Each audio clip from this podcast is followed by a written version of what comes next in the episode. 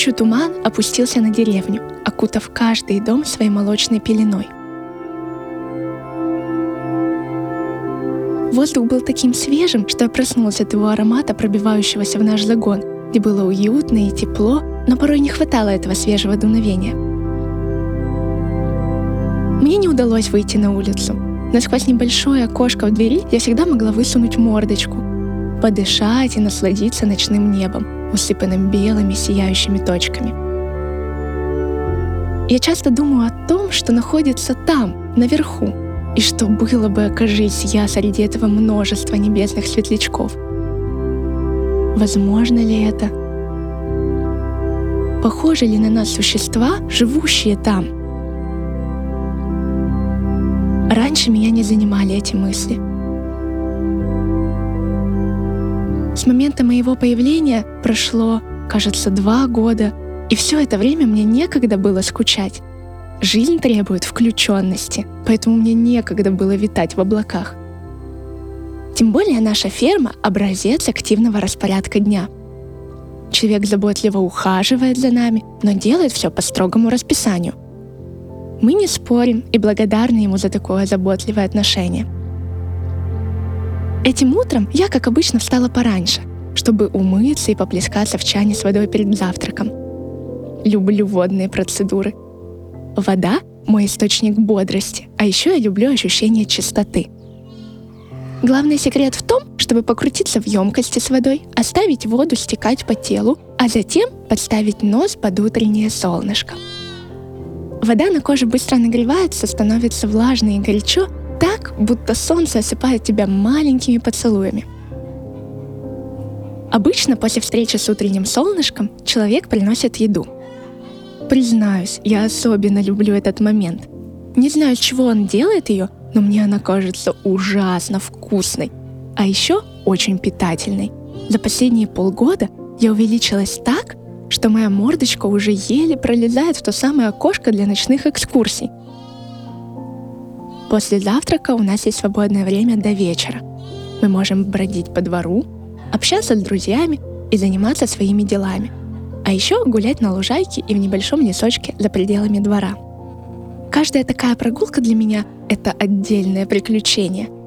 Никогда не знаешь, с кем ты можешь познакомиться. Ты можешь бродить по траве целый день, рассматривать других существ.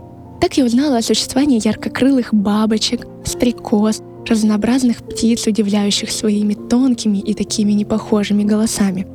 А однажды я наткнулась на земляную пирамиду, которая оказалась домом для очень-очень маленьких жучков. Я даже не сразу их заметила. Сначала меня просто привлек передвигающийся по земле листик. Я удивилась, потому что не знала, что листья могут самостоятельно передвигаться. Но потом увидела маленькие черные ниточки, которые перемещаются вперед и обратно. А когда я пригляделась, оказалось, что эти ниточки состоят из десятков маленьких жучков, каждый из которых переносил что-то в дом. Так мы и познакомились. Теперь я часто прохожу мимо дома жучков. Теперь я знаю, что люди зовут их муравьи. И всегда здороваюсь с ними. Они так дружны и такие трудолюбивые. Вот бы и наша ферма была такой дружной. Не то чтобы мы не общались, нет. Помимо меня на ферме живут три козы, восемь курочек, две коровы, но все они постоянно заняты. Козочки и коровы весь день проводят на лугу, Вечером их доят, и они ложатся спать. А курочки часто заняты заботой о своих будущих детках, которых я, правда, пока не видела. Но они несут все новые и новые яйца. И, наверное, однажды мы увидим их цыплят. Короче говоря, все заняты делом. Одна я лентяйка на этой ферме. Уж не знаю, почему мне так повезло, но меня не обременяют работой, поэтому я могу просто наслаждаться каждым днем и ни о чем не думать, что я с удовольствием и делаю.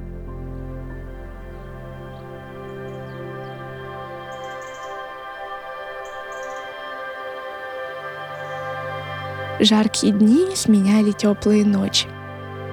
Я продолжала гулять, узнавать все новых и новых обитателей нашей местности. Познакомилась со всеми деревьями в округе, успела окунуться во все ближайшие водоемы. А еще я впервые увидела себя.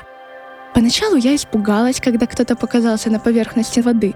большие треугольные уши и нос, похожий на короткий хоботок с двумя отверстиями посередине. До этого я видела только свои розовые ноги и копытца. Мне не так просто увидеть себя во всей полноте. А тут в отражении выходит, я увидела свою мордочку. Стояла так минут пять. Все рассматривала и удивлялась, какой странной и какой интересной меня сделала природа. Как я не похожа на других обитателей фермы. Все дни после этого события я все думала о том, насколько все-таки удивительна жизнь. В моей смешной голове до сих пор не укладывается то разнообразие, с которым я столкнулась, изучая мир последние месяцы. Иногда мне кажется, что все это слишком прекрасно, чтобы оказаться правдой. Коровы на ферме часто упрекают меня в излишней мечтательности и задумчивости. А мне просто интересно жить. О чудесах мира я могу думать часами и целыми неделями, как и в этот раз. Так прошло лето, а затем осень, а уже зимой я родила своих первых детенышей.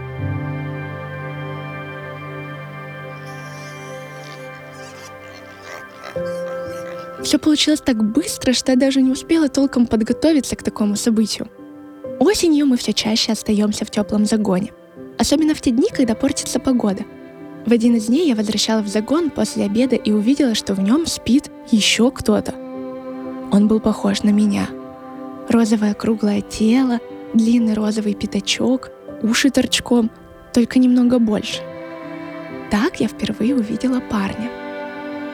Мне немного неловко описывать дальнейшие события. Скажу только, что все это тоже было для меня новым опытом, который я положу в мою копилку драгоценных событий. Впервые я испытала возможность разделить все мои чувства и впечатления с другим существом. И это было счастье. Через какое-то время его увезли. Я грустила. Но мне ничего не оставалось сделать, как принять это. Пожалуй, это был самый мрачный момент для всю мою жизнь на ферме. Зато потом появились детки —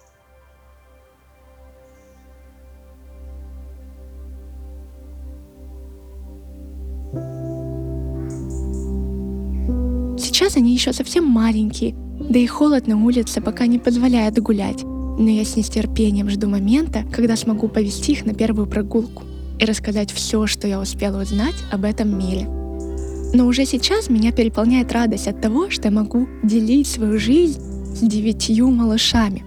А пока я знакомилась со своей новой жизнью в компании этих теплых комочков. Мы спали вместе, играли, ели, Самым любопытным я начала показывать звезды в том самом моем любимом окошке. Хотя порой я все еще думала, как было бы здорово, если бы их папа оказался с нами рядом. Мы все равно были по-настоящему счастливы. Каждый из поросят развивался и уже успевал показать мне свой характер. Одного лучше не трогать после обеда, другой задира, из-за которого все постоянно озорничают. А третий такой же мечтатель, как и я. Еще один целый новый мир — Шли недели. Мороз крепчал, и мы почти не гуляли. То утро было таким же, как и все предыдущие. Мы проснулись с детьми, позавтракали и начали играть. Тогда я и заметила, что одного из моих поросят не хватает. Мечтателя. Он часто уходил подальше от игр, чтобы побыть наедине. Сначала мне показалось, что я просто неверно посчитала. Знаете, мы свиньи не лишены интеллекта, но все же можем ошибаться – я снова пересчитала. Четыре, пять, семь, восемь. Одного все еще не хватало. Я обошла весь загон, в том числе заглянула в его любимый уголок. Пусто. Я начала судорожно думать, куда он мог пропасть. Остальные дети заметили мою панику и начали повизгивать. Я вспомнила, что все же должна их успокоить в первую очередь и молча думать, где отыскать потерявшегося. Уложила их спать, а сама решила сходить на поиски.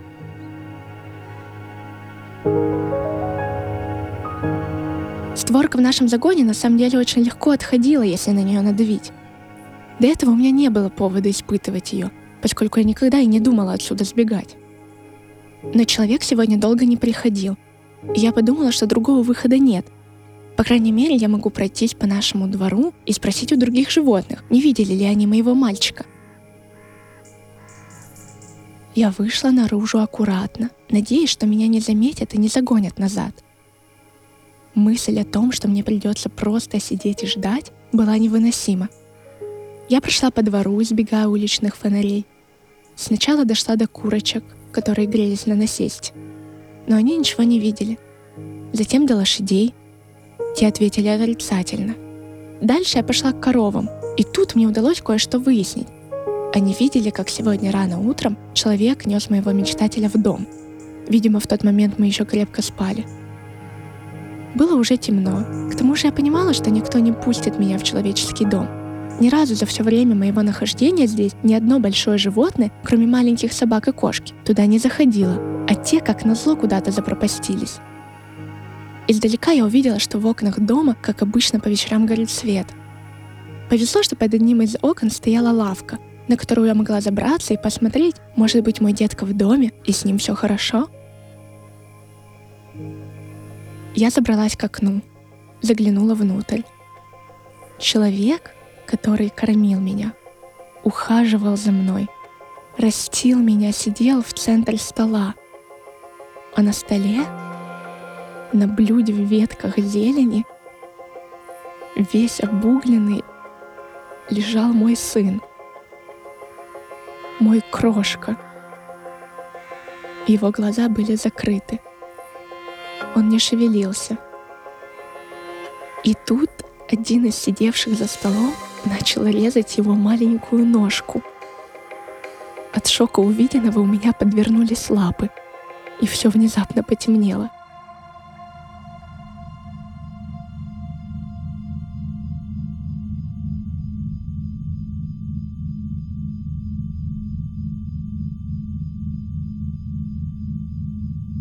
Очнулась в привычном загоне в окружении детей. Поначалу мне казалось, что я просто увидела какой-то чудовищный сон. Но затем я снова пересчитала поросят. Восемь. Это случилось со мной на самом деле. Дни после этого я лежала и не могла встать. Дети бегали вокруг меня, переживали, но я не стала давать им понять, что произошло — Пусть думают, что я просто болею. Есть тоже не хотелось. Не хотелось совсем ничего. Я просто все время думала. До меня наконец дошло, что все, чем я жила, было обманом. Красивой картинкой, которой пичкали мое наивное сознание. То, что я принимала за заботу и любовь человека — на деле оказалось просто способом однажды воспользоваться мной.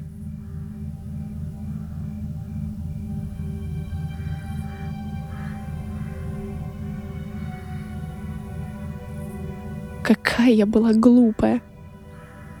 Ведь я видела, как человек берет у коров молоко, которым они должны кормить телят. А у куриц, видимо, забирал яйца. И мало кто знает, что случалось с их цыплятами — Вся эта мнимая забота была только для того, чтобы он мог питаться за счет нас. Человек использует наши жизни, чтобы выживать самому. Взамен мы получали спокойную и сытую жизнь до поры до времени. Как я могла этого не понимать? Но виновата ли я, если среди нас так не принято? Мы не выражаем заботу, чтобы потом убить кого-то — мы не стараемся выживать путем причинения боли другим. Я слышала истории про хищников, которые могут съедать более слабых животных, но ведь у них совсем нет выхода. Разве его нет у человека? Я не понимаю, за что нам все это. Все время, пока я была в тяжелых раздумьях, перед глазами стоял образ моего маленького сына, лежащего там, на том столе, они чудовища. Злые, мерзкие, лицемерные чудовища, не способные к любви. Что же будет с нами дальше? Не знаю точно, сколько я пролежала, не вставая. Свет в створке уходил и приходил снова и так много-много раз. Сейчас, даже если бы я хотела встать, сил у меня не было.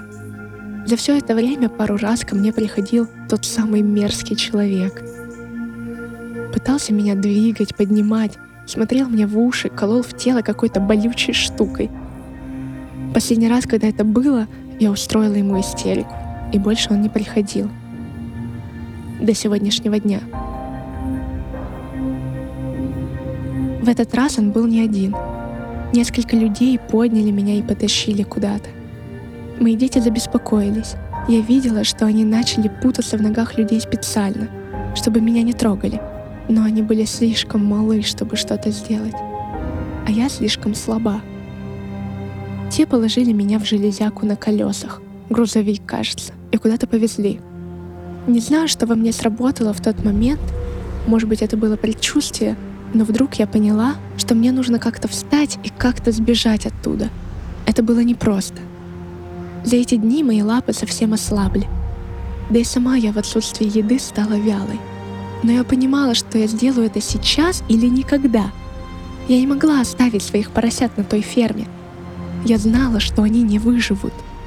Так я приподнялась, сделала шаг, еще один, перекинулась через железку и упала на асфальт. Чудом меня не задели другие люди на своих грузовиках — я смогла собраться и из последних сил убежать в кусты. Получилось. Пока мы ехали, я смотрела на дорогу и, кажется, запомнила, куда мне нужно идти. Сил было мало. Я была раздавлена. Я не знала, получится ли у меня. А еще я была готова ночевать под тем звездным небом, которым раньше могла мирно любоваться. Кажется, это было целую тысячу сезонов назад. Просто теперь я знала, нас, животных, жестоко обманывают. Кровожадность человека не знает границ, и нам некому помочь, кроме самих себя. От праздного наслаждения жизнью я пришла к необходимости защитить эту жизнь, которая была такой же единственной и неповторимой, как и ваша собственная люди. И она тоже никогда больше не повторится. Мне нужна она не меньше вашего — но еще больше мне нужны мои дети, живыми. И я спасу их, хотите вы этого или нет.